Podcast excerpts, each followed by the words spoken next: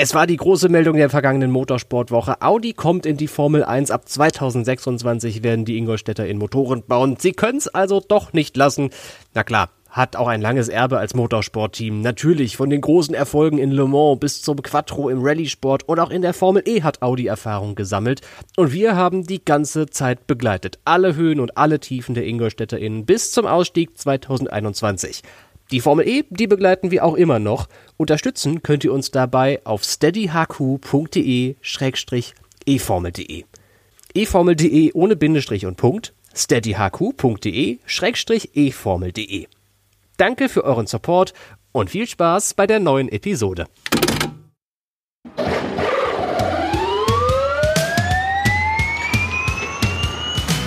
Grüße, Freunde des Rennsports. Herzlich willkommen im E-Pod von eFormel.de, dem Insider-Podcast aus der Welt des elektrischen Motorsports. Offseason ist langweilig? Denkst In den letzten Tagen gab es jede Menge Bewegung auf dem Fahrermarkt der Elektroserie. René Rast heuert offiziell bei McLaren an, Nissan präsentiert ein ganz neues Fahrerduo und auch Abt hat beide Cockpits besetzt. Welche Folgen das hat, besprechen wir heute, zusätzlich zu einer XXL-Ausgabe von unserem Formel E-Quiz Grid Dummies. Mein Name ist Tobi Blum. Viel Spaß beim Hören. Und gut gelaunt in die neue Episode, in die neue Kalenderwoche startet mit mir Tobi Wirz. Guten Tag. Hallöchen. Na, geht's dir gut? Ja, äh, ein bisschen müde klingt, immer noch, aber Wird's dir gar nicht gut gehen? Ja, das, Oh. ja. ja. Wir müssen dazu sagen, wir zeichnen zu einer doch jetzt ungewöhnlichen Uhrzeit auf. Also es ist noch Vormittag, das ist man ja gar nicht mehr gewohnt. Nee, hier im E-Pod auf keinen Fall eigentlich, das stimmt. Oder nein, alles gut. Das liegt an mir, die frühe Zeit. Ich habe heute mal gefordert, mal ein bisschen früher äh, aufzunehmen, weil, ach, ihr wisst das ja, äh, diejenigen, die vielleicht noch ein Studentenleben oder so hinter sich haben, da ist manchmal Prüfungsphase und manchmal kommt es an einem Wochenende echt auf jede Minute an. Und weil ich jetzt noch dringend äh, schnell fertig werden muss mit meinen Arbeiten abseits von eFormel.de, wollte ich das mal am Vormittag geklärt haben. Und das machen wir jetzt auch. Schönerweise geht's auch inhaltlich heute, also es geht natürlich inhaltlich voran. Natürlich, wir sind ja der E-Pod, wir machen gutes Infotainment. Aber wir haben heute eine ganz große Ausgabe von unserem Grid Dummies Formel E Quiz geplant. Da könnt ihr euch drauf freuen. Jetzt gucken wir erst einmal in den Rückspiegel der vergangenen Woche und hören, was denn da so passiert ist. Mir ist schon zu Ohren gekommen, jede Menge Fahrermarkt-News. Comeback Nummer 1. Norman Nato erhält beim Nissan Edams einen Stammplatz und wird gemeinsam mit Sascha Fenestras das kommende Jahr bestreiten. Comeback Nummer 2. René Rast kehrt mit McLaren nach einem Jahr Abwesenheit in die Formel E zurück. Und Comeback Nummer 3 und 4. Abt Sportsline holt für seinen Formel E-Rückkehr Nico Müller in die E-Serie zurück. Außerdem wechselt Robin Freins von Envision zum Team. Also gibt's wieder deutsche Fahrer? René Rast ist zurück. Menschenskinder, herzlich willkommen äh, zurück im Formel E-Fahrerlager, René. War ja jetzt keine große Überraschung, muss ich ehrlich sein, dass René Rast wieder zurückfährt. Das äh, klang ja schon seit Wochen so, wenn die, das sagst du immer so schön, Tobi, die Spatzen es von den Dächern gepfiffen haben. äh, und das war auch dieses Mal, also das war ein ganzes Ensemble, was da René Rast zurück in die Formel E gelockt hat. Und das, obwohl er ja nächstes Jahr nicht mehr für Audi antreten wird, sondern als BMW-Werksfahrer vorgestellt wurde. Einige von euch werden sicherlich auch die Meldung gehört haben. Wie geht das denn, dass René Rast erst zu BMW geht und jetzt aber für McLaren fährt? Das ist eine, eine sehr gute Frage, wie das geht. Ich denke, dass es da sichergestellt wird, dass das vertraglich so abgesichert ist, dass sich das nicht gegenseitig in die Quere kommt.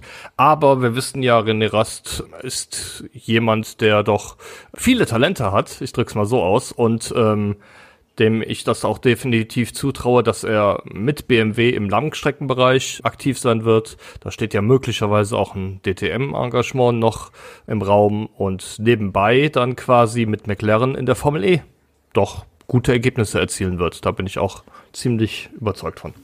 Und das gab es ja in der Vergangenheit der Formel E auch schon öfter, dass Fahrer für zwei unterschiedliche Hersteller angetreten sind. Nicht innerhalb der Formel E, das wäre ein bisschen absurd, aber zum Beispiel Sebastian Buemi, der in den letzten Jahren für Renault bzw. Nissan Edams in der Formel E angetreten ist, gleichzeitig aber für den großen asiatischen Rivalen Toyota in der WEC gestartet ist. Nick de Vries hat genau das gleiche gemacht. Der war auch Toyota-Fahrer, wenn auch nur in Reserve und ist dann gleichzeitig allerdings für Mercedes in der Formel E Stamm und in der Formel 1 Ersatzfahrer gewesen. Und diese Doppelbesetzungen, die haben schon öfter funktioniert. Sie haben, das mag ich hinzufügen, auch schon mal nicht funktioniert. Ich denke zum Beispiel an Bruno Senna zurück, seines Zeichens damals Mahindra-Fahrer, der für Saison 3, also ist lange in der Vergangenheit, ein Kandidat bei Jaguar gewesen sein soll, allerdings einen McLaren-Werksfahrervertrag hatte und deswegen McLaren priorisieren sollte, nicht den anderen großen britischen Automobilhersteller Jaguar. Deswegen ist Bruno Senna damals aus der Formel E geflogen im Endeffekt.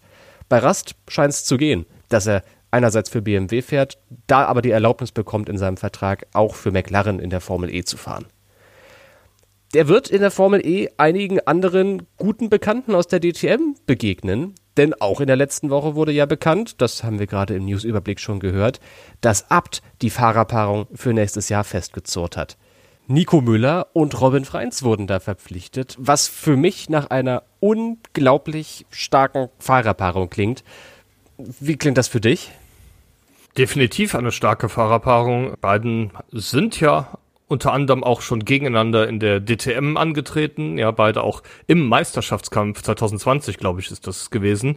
Nico Müller, zweimal DTM-Vizemeister, hat in der Rennserie insgesamt zehn Siege gefeiert, sechsmal auf der Pole Position gestanden. Robin Freins hingegen nur in Anführungszeichen vier Siege und fünf Pole Positions, aber der fährt, der ist natürlich auch viel, viel länger Formel E gefahren. Ja, bei 76 Rennstarts hat er zwei Rennen für sich entscheiden können, eine Pole Position erzielt, 13 Podien, also durchaus ein schneller und auch sehr erfahrener äh, Fahrer, insbesondere in der Formel E. Nico Müller hat auch Formel E-Erfahrung, der ist ja äh, bei Dragon gefahren und hat auch da schon ein Podium geholt. Wir erinnern uns damals an das äh, Energiechaos-Rennen in Valencia, wo Antonio Felix da Costa in Führung liegend nach Abzug der Energie durch die Safety-Car-Phase dann wenige Sekunden vor Ablauf der Zeit nochmal über die Linie ging und äh, eine zusätzliche Runde gefahren wurde und ja, das halbe Feld quasi ohne Energie oder mit ganz wenig Energie ausrollte und dann Fahrer von ganz hinten nach ganz vorne kamen, unter anderem Nico Müller, der da sich noch den zweiten Platz in der letzten Runde gesichert hat. Das war ein komplettes Chaosrennen und natürlich war Müller da nicht, also seien wir ehrlich, der hätte es nicht aus eigener Kraft da nach vorn geschafft, aber weil halt dieses Chaos im Rennen herrschte, steht jetzt in der Statistik eben ein Podium hinter Nico Müllers Namen. Ihm wird es wahrscheinlich egal sein, denn Podium ist Podium. Aber äh, trotzdem, ich glaube, die Erfahrungen, die er aus der DTM mitbringt oder die wir in der DTM über ihn sammeln konnten, vielmehr, die weisen uns doch sehr darauf hin, dass Nico Müller ein Top-Fahrer sein kann. Dass Robin Freins ein Top-Fahrer in der Formel E ist, das wissen wir seit geraumer Zeit was halt noch offen ist, ist, wie stark das Abt-Fahrzeug sein wird. Aber das erfahren wir frühestens bei den Formel E Vorsaison-Testfahrten im Dezember. Eigentlich realistisch gesehen eigentlich auch erst nach dem Qualifying zum Saisonstart nächstes Jahr in Mexiko. Müssen wir abwarten. Die Fahrerpaarung klingt jedenfalls vielversprechend. Genauso wie das Duo, und das ist die letzte Notiz, bei Nissan Edams. Norman Nato und Sascha Fenestras kommen die sind beide Reservefahrer gewesen bei Jaguar, lustigerweise. Beide bei Jaguar. Also Nissan hat sich die ganze zweite Reihe bei Jaguar gesichert fürs nächste Jahr. Wo ich mich ja frage, wie schnell die wieder so in Fahrt kommen können nach einem Jahr auf der Ersatzbank. Ja, ich denke, bei Norman Nato durfte das relativ schnell gehen. Der ist ja auch in Seoul beide Rennen gefahren und gut, ist jetzt natürlich nicht auf einem Niveau mit Mitch Evans gewesen, seinem Teamkollegen, aber hat sich ganz gut verkauft und er ist ja auch ein äh, Formel E Rennsieger. Er hat ja in der Saison 2021 das letzte Rennen in Berlin damals gewinnen können. Den denke ich, den werden wir schon relativ schnell wieder vorne sehen. Ja, Sascha Finestras, da ist die Sache eine etwas andere. Der hat auch in Seoul ein Rennen bestritten, da als Ersatz für Antonio Giovinazzi bei Dragon eingesprungen. Der hat natürlich deutlich weniger Erfahrung und wird sich erstmal in die, in die Formel E reinfuchsen müssen und Da zeigt uns die Erfahrung ja auch, dass Rookies in den ersten Rennen einen sehr, sehr schwierigen Start haben. Ob das vielleicht was anderes ist, wo für alle Fahrer ja in der kommenden Saison das Gen 3 Auto eine neue Erfahrung sein wird, kann man an der Stelle nur spekulieren. Ich würde auf jeden Fall, zumindest für die erste Saisonhälfte, Norman Nato mal als Teamleader oder als, als stärkeren der beiden Fahrer einschätzen. Ich finde das ja ganz schön mutig von Tommaso Volpe, dem Nissan-Teamchef, einfach beide Fahrer vor die Tür zu setzen. Wahrscheinlich ist es jetzt der richtige Zeitpunkt mit Gen 3, wo man keine wirklichen Vorerfahrungen mit dem Auto hat. Zumal auch zumindest Fenestras bei Jaguar schon das Gen 3 Auto getestet hat. Der bringt da ein bisschen mit, ist mir alles klar. Aber du hast mit Sebastian Buemi und Maximilian Günther zwei wirklich erfahrene Formel E-Piloten und setzt sie vor die Tür. Was glaubst du, kommen die noch irgendwo unter, Buemi und Günther im nächsten Jahr? Also ich glaube, dass keiner von beiden vor die Tür gesetzt wurde, sondern dass beide aus ihren... Äh, dass sie sich selbst vor die Tür gesetzt haben. Dass, dass, dass beide selbst entschieden haben, das Team zu verlassen. Ich meine, ja, die Spatzen pfeifen es von den Dächern. Ich kann es nur nochmal wiederholen. Sebastian Buemi soll ja als Ersatz für Robin Freins bei Envision hoch im Kurs stehen. Und ähm, Maximilian Günther, der könnte vielleicht zweiter Fahrer bei McLaren werden und da Teamkollege von René Rast werden. Ja, beide ziehen damit natürlich die Konsequenzen daraus, dass Nissan eine Saison absolut zum Vergessen hatte. Und das war ja auch im letzten Jahr schon der Fall. Von daher kann man die Entscheidung der Fahrer dann nachvollziehen, dass sie sagen, dann wollen sie lieber bei einem anderen Team versuchen, Fuß zu fassen und haben genug von dem mutmaßlich Chaos, das bei Edams herrscht, die ja jetzt kürzlich von Nissan auch übernommen wurden. Genug der Narretei auf dem Fahrermarkt. Zeit für Tobis Teleskop. Deine Rubrik, Tobi, gehört dir ganz allein. Was hast du mit dabei? Die E-Pod-Serie mit den besten Nebengeschichten aus der Formel E. Alexander Sims hat einen Blog-Eintrag in Form eines Abschiedsbriefs veröffentlicht. Der Mahinda-Fahrer beschreibt darin die Höhe und natürlich auch die Tiefpunkte seiner vier Formel E-Saisons einmal aus seiner Sicht. Ähm, er hatte ja das, äh, seinen Abschied in der Formel E eingeleitet mit einem Interview, was er bei den Kollegen von The Race gegeben hat und äußert sich dann jetzt ja, selbst zum Teil auch ein bisschen emotional zu seinem bevorstehenden Abschied und äh, er schließt auf jeden Fall seinen Blog mit den Worten, ich werde weiterhin als Fan ein Auge darauf werfen, wenn ich kann und meint damit die Formel E. Ist, finde ich, ein schönes Schlusswort und ähm, ich für meinen Teil kann nur sagen, ich werde Alex Sims in der Formel E vermissen. Ja, ich auch, doch. Der war mir immer sehr sympathisch. Im Interview vor allem, weil der einem wirklich sehr gute, ich glaube auch so gut wie kaum ein zweiter Fahrer, Einblicke in die Technik der Fahrzeuge geben kann. Der ist ja ein, ist ja ein Nerd, der Alex Sims. Ja, der absolut. Ist ja damals in die Formel E gekommen, als BMW schon sich vorbereitet hat und noch lange nicht dabei war als Werksmannschaft. Und der hat so ein Interesse an Elektromobilität, auch abseits der Rennstrecke, und der ist so ein Nerd. Und es ist so schön, den mal so richtig zu löchern mit sehr technischen, sehr absurden, abstrusen Fragen. Der hat immer eine Antwort für dich parat gehabt. Das werde ich auch an Alexander Sims vermissen. Ich glaube, auf der Strecke werden ihn einige nicht vermissen. da ist er ja mehr oder weniger berüchtigt als sehr harter Verteidiger im Zweikampf oder auch Angreifer im Zweikampf. Dem möchtest du eigentlich nicht auf der Strecke begegnen. Aber das ist eben eine Fähigkeit, die ihm in seiner Zukunft sicherlich weiterhelfen wird. Er wird ja weiter im Langstreckensport aktiv bleiben. Ich glaube, da kann das nicht schaden, mal so ein bisschen Aggressivität an den Tag zu legen. Kannst dich ein bisschen anlehnen hier und da. Ging mit den Gen 2 Autos auch, aber halt sehr zum Leidwesen seiner Rivalen auf der Piste. Alex Sims, wir werden dich vermissen und hoffen tatsächlich, dass du als Fan dabei bleibst und vielleicht auch das eine oder andere Mal an die Strecke kommst.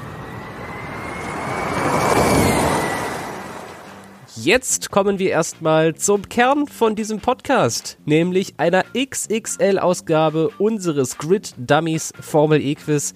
Dieses Mal haben Tobi und ich fünf Fragen zur Formel E, zur Welt des elektrischen Motorsports, zum vergangenen Jahr sicherlich auch vorbereitet. Und die stellen wir uns. Wir können bis zu fünf Punkte sammeln. Und alle werden dabei ein bisschen klüger. Ist das nicht großartig? Wir haben einen Heidenspaß dabei und beginnen heute mal mit einer Schätzfrage für dich, Tobi. Ich dachte, wir Ja. fangen mal nicht mit Wissen an, sondern mit Schätzen, einfach um so ein bisschen warm zu werden. Ich habe auf die Rundentabellen geschaut der vergangenen Saison und habe gezählt mit so einem Rechenschieber. Ich habe stundenlang hier gesessen und immer rote Kügelchen und blaue Kügelchen von links nach rechts geschoben, dann was notiert und wieder von vorn gezählt.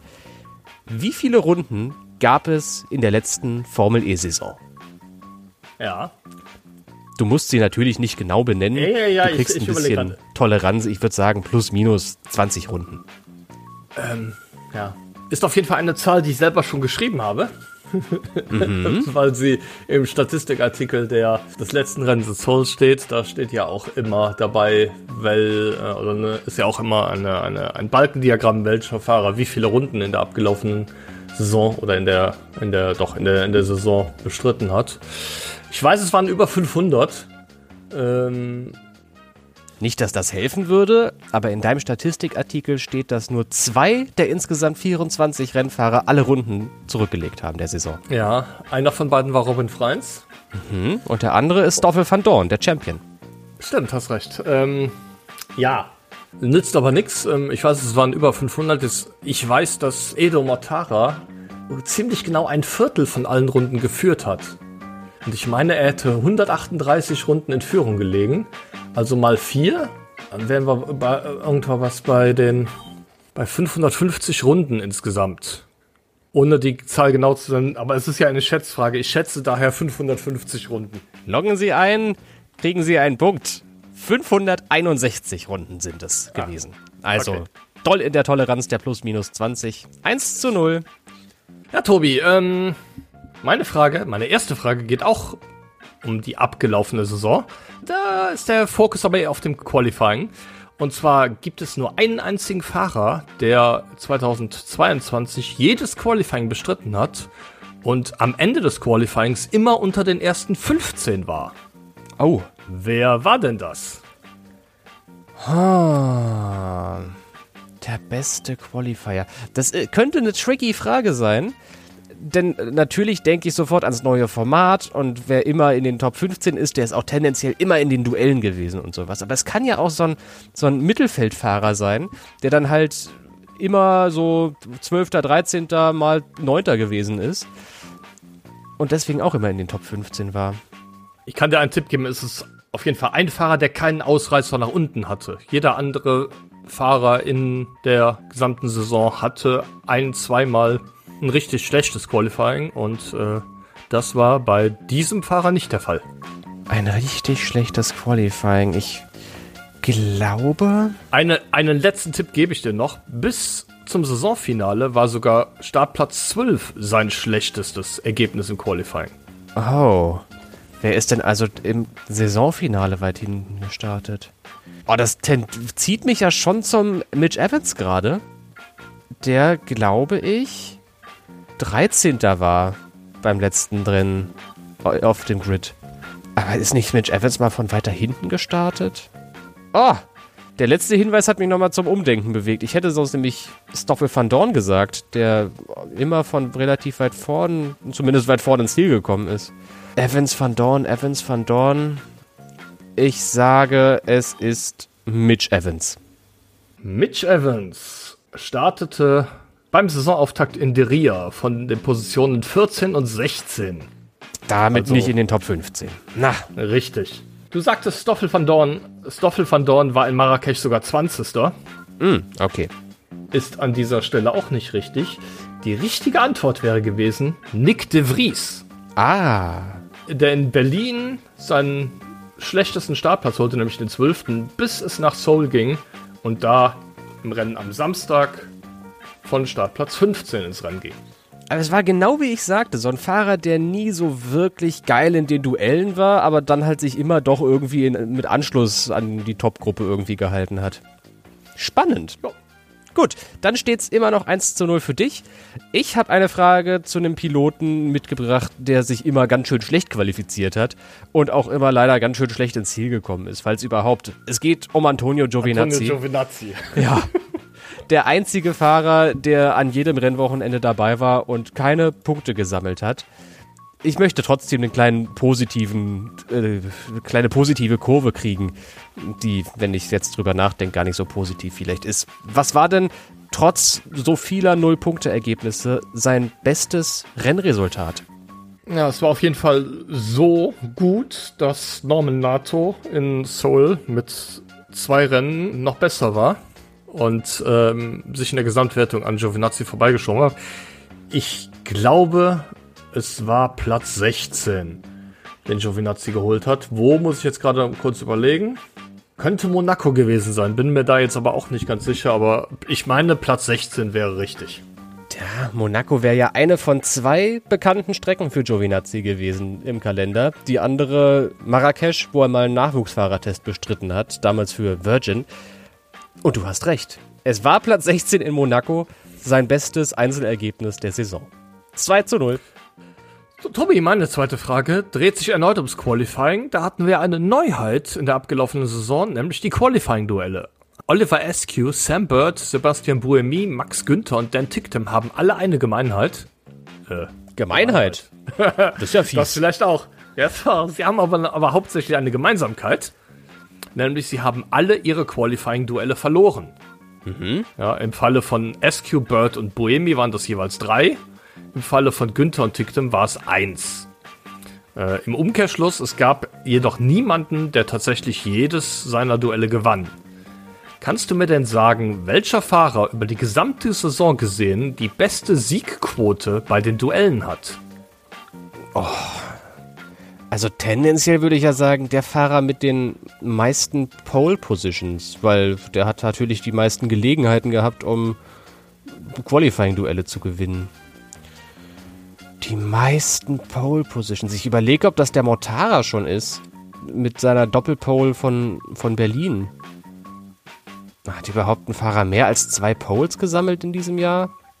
Also mir fallen mehrere ein, die zwei gesammelt haben. So der, äh, glaube, Da Costa zum Beispiel müsste zwei gehabt haben. Da erinnere ich mich, das gelesen zu haben. als er, während er beim letzten Rennen des Jahres irgendwie auf einer Pole stand, ja, nicht seine erste gewesen. Die Frage kann ich dir beantworten. Zwei Pole Positions hatten Van Dorne, Vern, Mortara, Cassidy, Dennis und Felix da Costa. Kein Fahrer hatte mehr als zwei Pole Positions. Ich sag, oh mein Gott, Felix da Costa hat die meisten Pole Positions.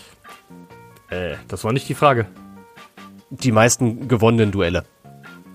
Antonio Felix da Costa hat 21 Duelle bestritten in der abgelaufenen Saison mhm. und hat 13 davon gewonnen was 61,9% Gewinnquote bedeutet. Wäre ich nicht unzufrieden mit. Damit ist er der zweitbeste Fahrer. Oh, okay. Wer ist der Beste? Du hast ihn auch schon genannt. Es ist Edo Mortara. Auch 21 Duelle, aber 15 Mal gewonnen. Und damit 71,4%. Hm. Guter Qualifier offenbar in diesem Jahr gewesen, der Motara. Den hat man ja auch so lange unterschätzt, weil der einfach immer mit Material unterwegs gewesen ist in der Formel E, das nicht so wirklich sein ganzes fahrerisches Potenzial vielleicht gezeigt hat. Schon, schon nicht verkehrt, was der Motare angestellt hat. Ja. Gibt mir trotzdem keinen Punkt, dann bleibt es bei dem 2 zu 0 und du hast schon jetzt mit der nächsten Frage die Gelegenheit, äh, na, nicht ganz den Sack zuzumachen, aber schon mal anzuziehen an den Zügeln.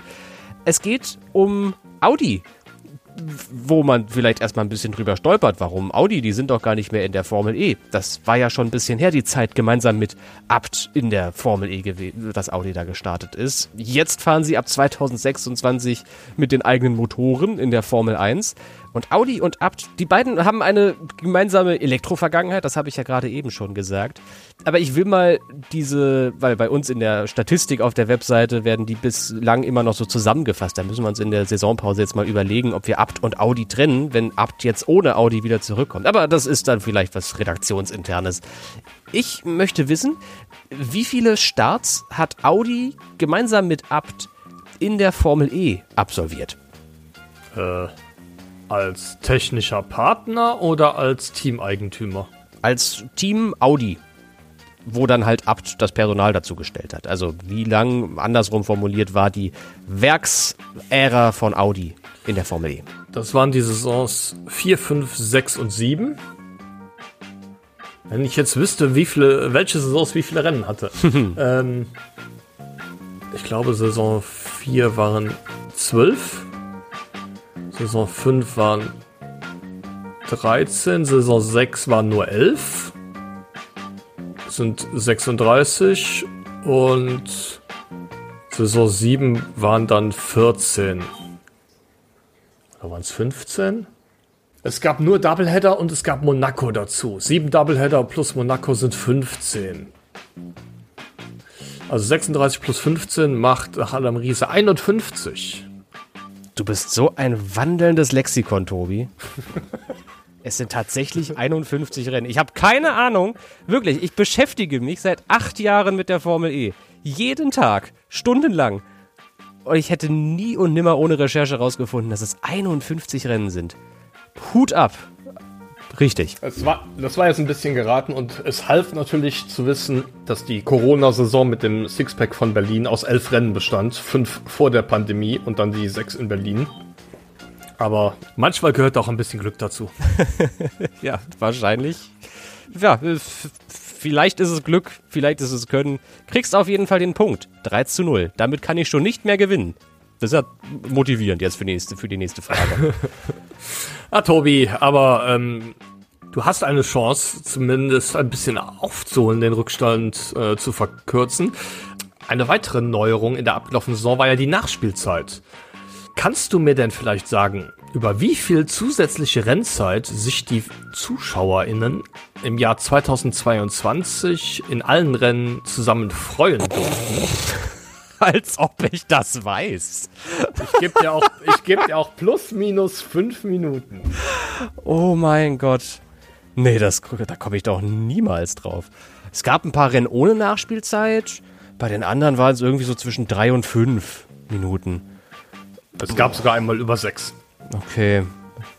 Ja, aber das gleicht sich dann wieder aus mit denen, wenn ich das jetzt so hochrechne, 16 mal 3 oder sowas also 16 Rennen gab es, mal drei bis vier Minuten und wenn ich dann halt ein paar Rennen abziehe, wo es weniger gab, komme ich bei rund einer halben Stunde wahrscheinlich raus. Sage ich 30 Minuten, aber ich habe keine Ahnung davon. Die richtige Antwort sind 32 Minuten und 15 Sekunden. Tobi, ah. das ist dein erster Punkt. Du warst ziemlich nah dran dafür, dass es nur geraten war. Wahnsinn. Puh, okay. Dann äh, gehe ich ja nicht zu null hier raus. Ah, zum Glück. Gut, dann äh, kommen wir zu meiner vierten Frage. Mensch, wir sind schon ganz schön weit. Ich möchte nochmal ganz an den Anfang der Saison zurückblicken. Jetzt zu diesem Anlass hier ist ja die Saison jetzt durch. Und ich habe nochmal unsere Artikel durchgestöbert und bin auf die Meldung gestoßen, dass damals in Saudi-Arabien beim Saisonstart der Start ins zweite freie Training verzögert wurde. Jetzt wird es richtig absurd und richtig nischig, dieses Wissen. Aber der Grund war so schön kurios. Weißt du noch, warum das zweite freie Training von Diria nicht pünktlich gestartet werden konnte? Ich glaube, das weiß ich ziemlich genau, weil ich es nämlich damals im Paddock-Geflüster erwähnt habe und auch einen Tweet eingebettet habe auf dem man gesehen hat, dass ein Auto nämlich zwischen den freien Trainings äh, in die Barriere geschlittert ist. Ein Fahrzeug, das ein Hersteller zur Verfügung gestellt hat, der auch das Safety Car in der Formel E stellt. Ähm, ich meine, das wäre äh, irgendein VIP-Gast auf einer, auf einer Track Lab das äh, Auto in die Mauer geschmissen und Deshalb musste das Fahrzeug geborgen, geborgen werden und auch noch äh, Reparaturen müssten vorgenommen werden und deshalb verzögerte sich der Start des freien Trainings. Vollkommen richtig erklärt. Da habe ich nichts hinzuzufügen. Meine Antwort, die ich mir notiert habe, ist Porsche verunfallt bei VIP-Runden. Also da äh, hast du voll ins Schwarze getroffen. 4 zu 0. Äh, 1, immerhin. Da, das war so kurios, das bleibt einem im Gedächtnis, das vergisst Richtig. man nicht. Dann deine vierte Frage. Ja, Tobi, ähm, mit Norman Nato, René Rast und Nico Müller werden ja drei Ex-Piloten im kommenden Jahr wieder in ein Stammcockpit in der Formel E zurückkehren. Weißt du denn auch, auf wie viele Formel E Rennstarts diese drei Piloten zusammenkommen? Auha. Mm, ja, nee, nicht wirklich.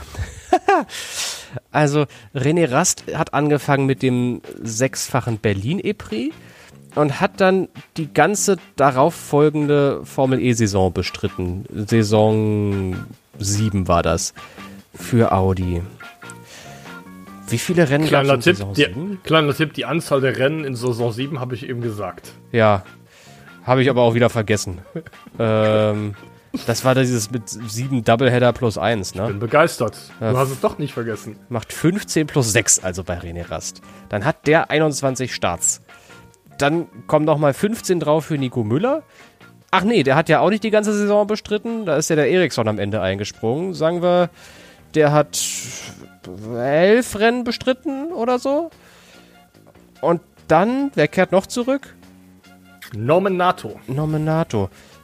Der hat auch 15 Rennen bestritten. Das macht 15 für Nominato plus 21 für René Rast plus, ich schätze jetzt mal halt so 13, vielleicht 14 für Nico Müller. Sagen wir auch mal wieder 50. Die Zahl hat mir gerade eben schon zum Erfolg, zum Erfolg geführt. 50. Okay, Tobi. Ich hätte dir hier eine Toleranz von fünf Rennen eingeräumt. Bedauerlicherweise war keine der Zahlen, die du gerade genannt hast, korrekt. Haha, Na toll. René Rast ist auf der Karl-Marx-Allee damals schon gefahren und kommt auf 22 Starts, demzufolge. Den habe ich vergessen. Ja, okay.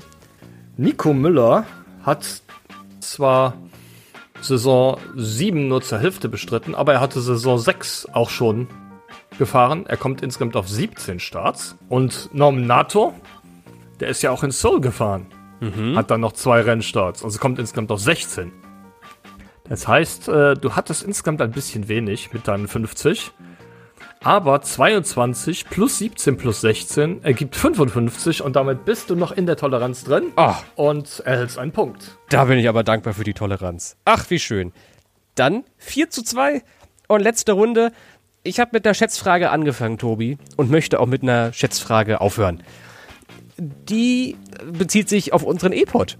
Nichts mit Formel E, nichts mit anderen Elektroserien, sondern nur unseren E-Pod. Ich glaube, ich mache das fast in jedem Jahr. Äh, Minuten zählen. Und Oh jetzt nein. mal nicht diese Minute hier mit eingezählt, aber wenn du jetzt den Zeitraum zwischen dem 1.1. und dem aktuell 28.8. nimmst, wie viele E-Pod-Minuten wurden in dieser Zeit veröffentlicht? Und weil es wirklich schwer zu schätzen ist, gebe ich dir dieses Mal 120 Minuten Toleranz. Also ich meine, es müssten um die 30 Episoden sein, die wir gemacht haben. Da waren natürlich auch, zählt die Crossover-Folge mit Starting Grid zum Beispiel dazu? Ja klar, die wurde im Feed publiziert. Du darfst es natürlich auch in Stunden oder sowas angeben. Das ist, also vielleicht ist das einfacher zum Denken. Zusätzlich gab es auch die eine oder andere Extreme E-Episode. 30 Folgen. Jeweils um eine Stunde etwa. Die eine oder andere Folge natürlich ein bisschen kürzer. Ah, Ich würde ich würd sagen 27 Stunden insgesamt. Oder in Minuten. 1200, 1620. Hättest du mal ein bisschen weiter oben angesetzt. Weil wenn du die 30 gesagt hättest, dann wäre es tatsächlich noch mitten in der Toleranz gewesen. Wir sind tatsächlich, ich kann dir keinen Punkt dafür geben, es ist sehr knapp, bei 29,5 Stunden gelandet. Und damit bei 1772 Minuten, wenn man es genau wissen möchte. Ist irre, oder? 29,5 Stunden E-Pod-Material. Mit dieser Folge machen wir die 30 Stunden voll. Allein in diesem Jahr. Leute, wie viel Zeit, also habt ihr so viel Freizeit, um so viel E-Pod zu hören? Das ist ja Wahnsinn.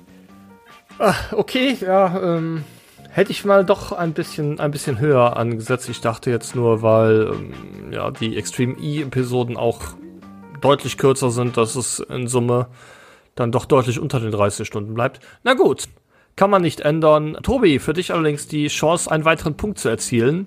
Mahindra erzielt ja bekanntlich in der abgelaufenen Saison mit 46 Punkten das schlechteste Ergebnis seiner Geschichte. Weißt du denn auch, welches die bislang beste Saison für das indische Team gewesen ist? Die bislang beste Saison. Ach, die haben ja ein paar Rennen gewonnen, ne? So zum Beispiel mit Strom Jerome damals in Gen 2. Vielleicht war die erste Gen 2 Saison gar nicht so schlecht von Mahindra, als der in Marrakesch sich da feiern lassen konnte. Mahindra, Mahindra, die waren natürlich aber auch in den ersten paar Jahren deutlich näher dran an der Spitze. Ob sie natürlich so viele Punkte gesammelt haben. Oh, das ist schwer. Ich glaube, ich sag jetzt tatsächlich, weil es in den ersten Jahren einfach enger war in der Formel E und mehr Teams mehr Punkte gesammelt haben. Saison 2 oder so. Ich könnte dir niemals sagen, wie viele Punkte. Ich könnte dir niemals einen Vergleich sagen. Das ist einfach nur so ein Bauchgefühl, weil ich denke, dass in Saison 2 viele Leute viele Punkte gesammelt haben. In Saison 2 fuhr Mahindra mit Nick Heidfeld und Bruno Senna. Mhm. Heidfeld war Dritter beim Saisonauftakt. Senna wurde Zweiter beim Saisonfinale in London. Mahindra erzielte 105 Punkte und wurde Fünfter in der Meisterschaft. Mhm. Ja, ist schon das mal, ist schon gar, schon mal mehr als so in der aktuellen Saison, ja. Ein, ja, wenn die aktuelle Saison die schlechteste ist, dann ist das logisch. Ja, ja, also deutlich besser als in der aktuellen Saison. Ja, aber ein Jahr später fuhr ein gewisser Felix Rosenquist für Mahindra und der gewann in Berlin, wurde dreimal Zweiter, nämlich auch in Berlin, in New York City und in Montreal. Er wurde Dritter in Marrakesch und außerdem fuhr Nick Heidfeld äh, als sein Teamkollege auch fünfmal aufs Podium, jeweils dritter wow. Platz. Und das Team sammelte 215 Punkte und wurde Gesamtdritter. Saison 3, die bislang erfolgreichste in der Mahindra-Geschichte. Ah, na gut. Leider knapp daneben. Kannst du da nicht auch Toleranz geben, so plus minus fünf Saisons? plus minus fünf Saisons ist gut, dann hättest du Saison 4 gesagt und auf jeden Fall recht gehabt. Ja, richtig. Okay, dafür gibt es keinen Punkt. Dafür steht es dann am Ende 4 zu 2 oder so, ne? Ja. Mensch, herzlichen Glückwunsch. Auch das Abschlussquiz der Saison hast du gewonnen. Dankeschön. Und nu legen wir die Füße wieder hoch. Also ich nicht, ich habe ja am Anfang schon gesagt, ich habe zu tun. Aber sonst ist jetzt so ein bisschen Päuschen mit Formel E. Irgendwie äh, beginnen dann doch die Sommerferien, ne? Ja, die Fahrer machen Urlaub und ja, ich glaube, das gleiche trifft auch auf uns so ein bisschen zu. Ähm, Tobi, äh, kleine Ankündigung an dieser Stelle für die kommenden Wochen. Wir werden den E-Pod jetzt ein wenig umstellen. Wir werden, wie das in unserer Sommerpause üblich ist, auf die wöchentlichen Episoden verzichten und stattdessen auf einen 14-Tages-Rhythmus wechseln. Das heißt, die nächste Folge in eurem Podcatcher werdet ihr erst am oder um den 11. September herum bekommen. Das steht bei uns in unserem Planungstool als nächstes Datum für eine E-Pod-Aufzeichnung. Und in der Zwischenzeit hoffen wir einfach, dass nicht allzu viel passiert in der Formel E. Wenn jetzt hier noch irgendwie ein Team plötzlich aussteigen würde oder so, dann fürchte ich, dass wir dann doch wohl noch mal eine Episode machen müssen. Aber äh, ich glaube, ihr habt da alle Verständnis für. Es passiert ein bisschen weniger in der Formel E. Stattdessen, äh, weiß ich nicht, könnte ja mal in Urlaub fahren oder sowas. Es soll ja zu diesen sommerlichen Zeiten auch gar nicht so verkehrt sein. Jetzt machen wir erstmal ein Ende für diese Episode, bevor wir uns dann in zwei Wochen wiederhören. Ich danke dir für deine Zeit, Tobi. Das war richtig schön heute. Ja, gerne. Hat mir auch riesig Spaß gemacht, wie jedes Mal eigentlich. Und dann hören wir uns in zwei Wochen wieder. Mach's gut. Bis dahin. Tschüss. Und ciao, ciao. Komische Verabschiedung. ciao.